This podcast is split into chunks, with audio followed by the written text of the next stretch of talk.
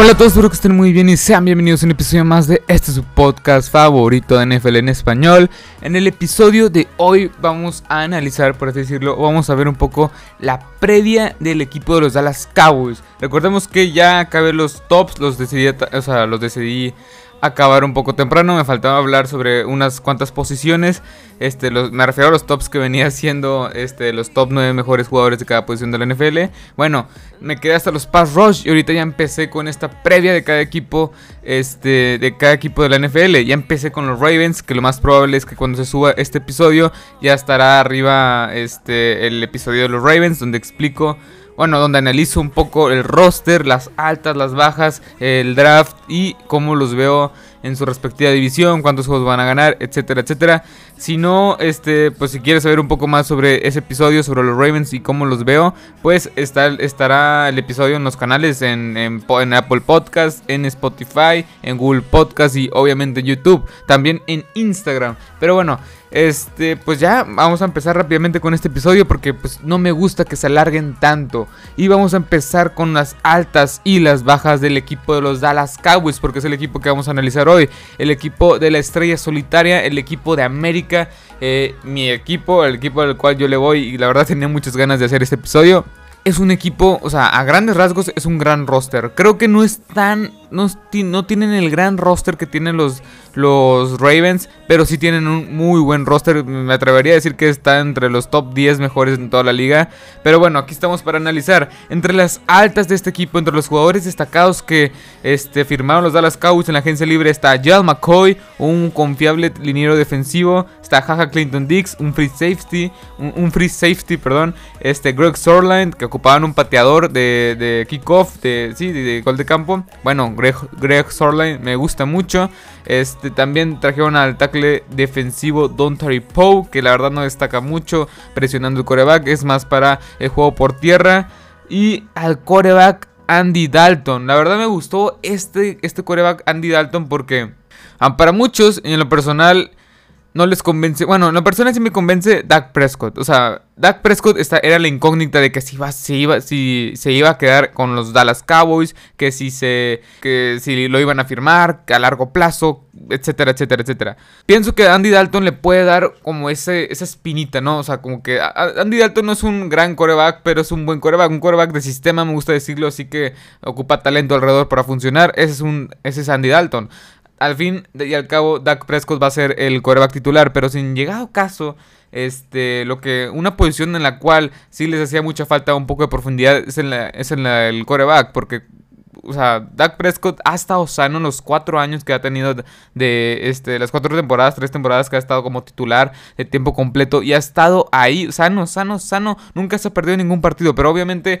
te prevés a una lesión y aparte le das presión a tu coreback para que siga mejorando porque Andy Dalton puede tomar las riendas del equipo en cualquier momento si es que Dak Prescott no tiene una buena temporada, que lo dudo mucho con el equipazo que tiene ahorita alrededor. Pero bueno, entre las bajas más destacables está el Jason Witten, el Jason Witten, está Jason Witten, este capitán, Ah, que ya venía, perdón, que ya venía, este, pues ya Jason Witten que salió del retiro para volver con los Dallas Cowboys, que tuvo cerca de 500 yardas, la verdad no le fue tan bien la temporada, pero pues ya es un gran veterano de 37 años de edad que se fue a los Raiders, Byron Jones que emigró también para los este, Dolphins, donde les dieron un gran contrato multianual, multimillonario, este Byron Jones que la verdad era el cornerback principal, era uno de los pilares de la defensiva, también Robert Quinn se les fue líder en sacks con 11.5. Randall Cobb, el tercer, el tercer wide receiver, también se les fue.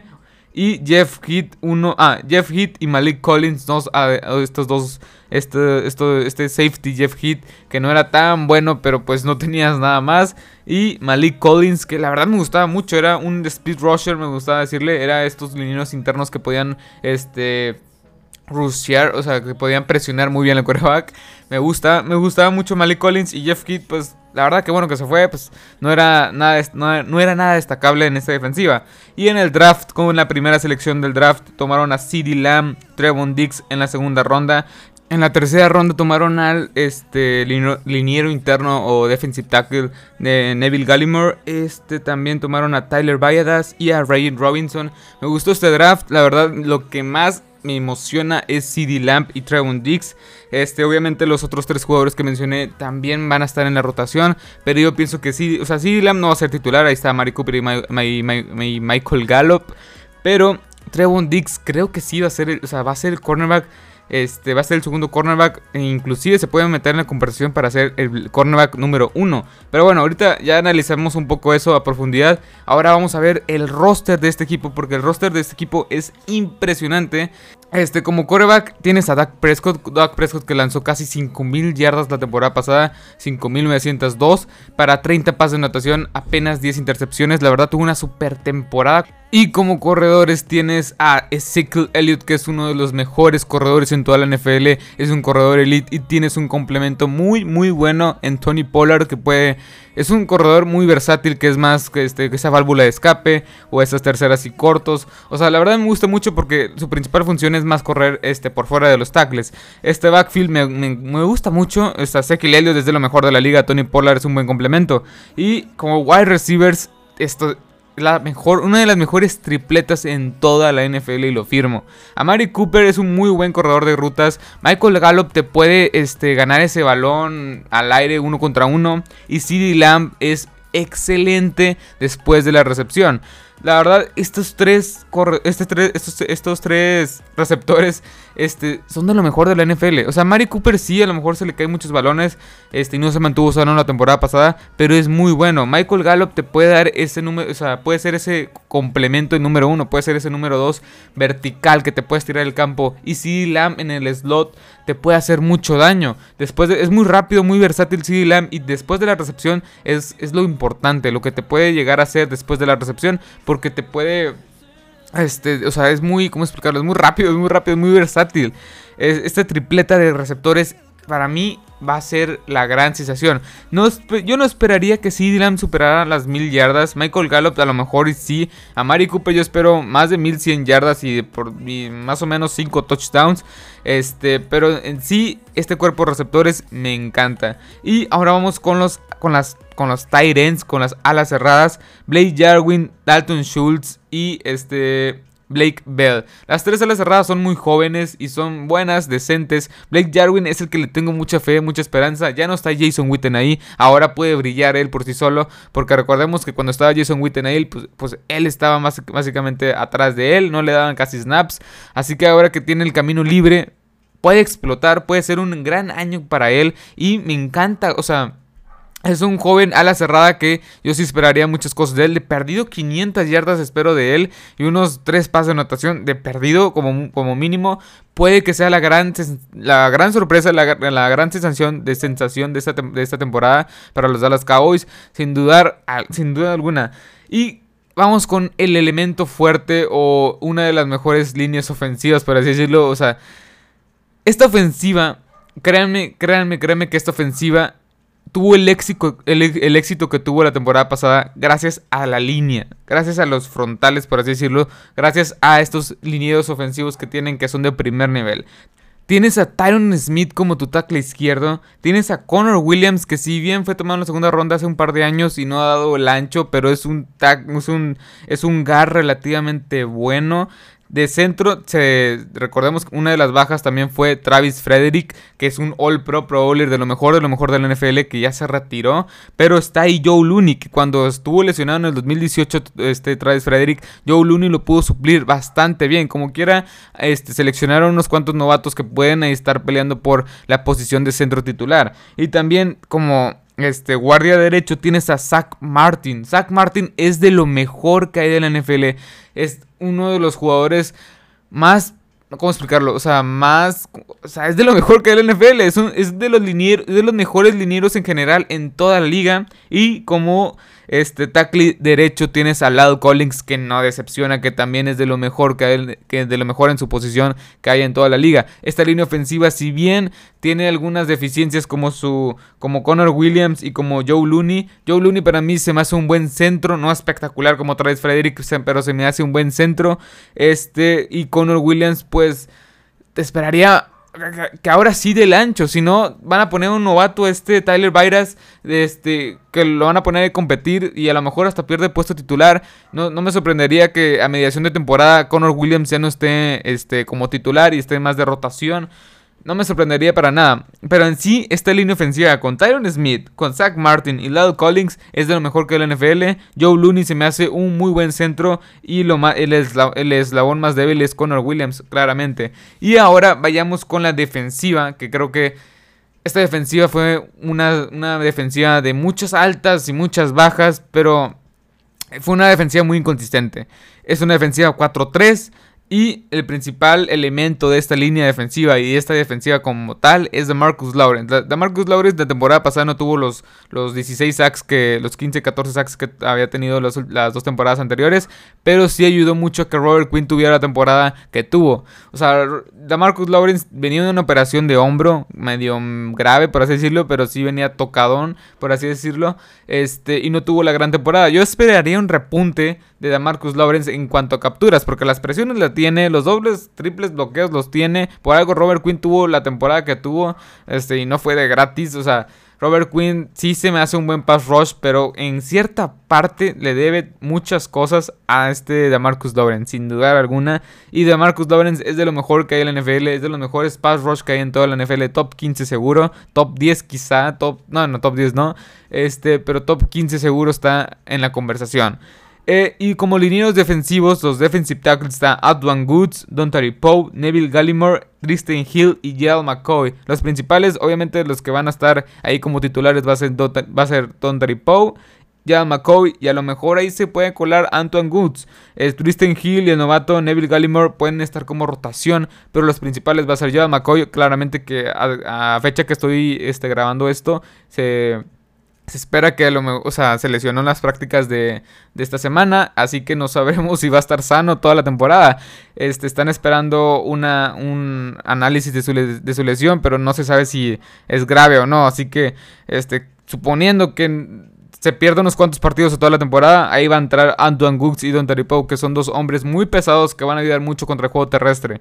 Y después, del otro lado, el otro pass rush, el otro ala defensiva o defensive end, está Everson Griffin. Everson Griffin que es un hombre que cada año, año a año ha superado, bueno, no ha superado el doble, el doble dígito, pero que sí presiona muy bien al coreback, que tiene sus 7, 8 capturas año con año y que va a ayudar muchísimo a, a Marcus Lawrence. Estos dos pass rush me, encantan como pareja.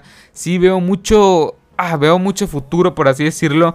Y si no funciona Everson Griffin, tienes ahí a Tyron Crawford y también tienes a Aldon Smith. Aldon Smith que no ha jugado desde el 2015 por suspensiones, etcétera, etcétera, etcétera. Me encanta. Puede que. A lo mejor me estoy emocionando mucho, pero puede que sea este jugador que a lo mejor no muchos le están prestando atención y resulta que sí va a ser un gran, gran este jugador. O sea, que sí va a tener más de 10 capturas, etcétera, etcétera. Y como quiera, se, se, espera que regrese también Randy Gregory, que Randy Gregory también es un excelente pass rush, pero que entre todas las adicciones que tiene, los problemas extra cancha, no se ha podido consolidar. consolidar. Y la verdad la profundidad de estos de estos dineros defensivos me encanta. Me gusta mucho cómo, cómo agarraron jugadores en el draft en la agencia libre y esta línea defensiva luce muchísimo mejor que la temporada pasada. Y ahora vamos con los lanebackers, que creo que los lanebackers es un punto muy importante de este equipo. Jalen Smith, que se me hace uno de los mejores en su posición y que está muy infravalorado, que no se habla tanto de él. Pero Jalen Smith es de lo mejor que hay en la NFL. Muy bueno cubriendo pase, muy, muy bueno contra la carrera, muy bueno en todo lo que tú quieras. Jalen Smith es espectacular. Sin duda alguna es de lo mejor que hay en la NFL. Es uno de mis jugadores favoritos este, en general. Y después Leighton Van Der que también se la pasó lesionado la temporada pasada por un problema del cuello. Y no sabemos cómo va a regresar. Y por último está Sean Lee, que Sean Lee pues ya va de salida. Pero como quiera sigue siendo cumplidor. Y me gusta, o sea, este, ese trío de lanebackers me gusta mucho. Ahí está Justin Marsh, están otros Joe Thomas, también hay, o sea, la rotación de linebackers me gusta mucho, pero principalmente van a jugar creo que con dos linebackers, este, este eh, que va a ser Jalen Smith y Leighton Van Der y a lo mejor Sean Lee se puede colar en una, en una de las formaciones, también recordemos que cambiaron de coordinador defensivo, así que básicamente es esta, esta es el front 7 que la verdad me gusta muchísimo, creo que sí es uno, podría ser fácilmente un top 10, un front 7 top 10, con DeMarcus Lawrence, Antoine Goods, Jalen McCoy, Don Terry Poe, Everson Griffin, Taron Crawford, Jalen Smith, Leighton Van Der Edge y Sean Lee. Me encanta este front seven. Y ahora vayamos con la parte que sí veo a lo mejor negativa o la más floja, que es la secundaria. Como un corner tienes a Chidobia Gusi que tuvo muchas bajas la temporada pasada, o sea, bajas me refiero a bajo de rendimiento. Tienes también este a Jordan Lewis que espero mucho de él, que no lo involucraron tanto la temporada pasada, pero que espero mucho de él este, esta temporada. Tienes al novato Tremont Diggs y a Anthony Brown. La, secundaria es muy joven, o sea, estos cornerbacks son muy jóvenes, pero puede que esta temporada sea buena o un repunte de, o a lo mejor una, una alta una subida de nivel. Y como safety tienes a Haka Clinton Dix, que la verdad se me hace un buen strong safety. Bueno, o sea, tal cual, a secas mejor que Jeff Heath, claramente. Y tienes a Xavier, ah, Xavier Rook, perdón, Xavier Goods, perdón, me equivoco con el otro, Xavier Rhodes. Este Xavier Goods, que la verdad es bueno, también es bastante bueno, aunque no, no destaca tanto, pero en sí la secundaria es floja, buena. De 1 al 10 yo le pondré un 6 quizá, pero por, porque es un talento muy joven, es un talento son talentos muy jóvenes. Trevon Dix es novato. Anthony Brown, Anthony Brown tiene 26 años. Chidoba Guzzi tiene menos de 25. Jordan Lewis también está rozando los 25 años. Así que veremos cómo estos, estos cornerbacks y estos safeties embonan en este sistema. Y básicamente este es el roster. Y al final yo los veo ganando su división con un récord de 11 ganados y 5 perdidos. A lo mejor ahí cambia 10, 10 ganados, 6 perdidos. Pero yo los veo ganando su división este, con 11 ganados, 5 perdidos. Este, pero la verdad, el, calendario que tienen es bastante complicado. van a Baltimore, reciben a los 49ers, van contra los Seahawks, van contra los Browns. Que los Browns también quiero hacer un episodio de ellos porque me, encanta lo que hicieron en la, temporada baja.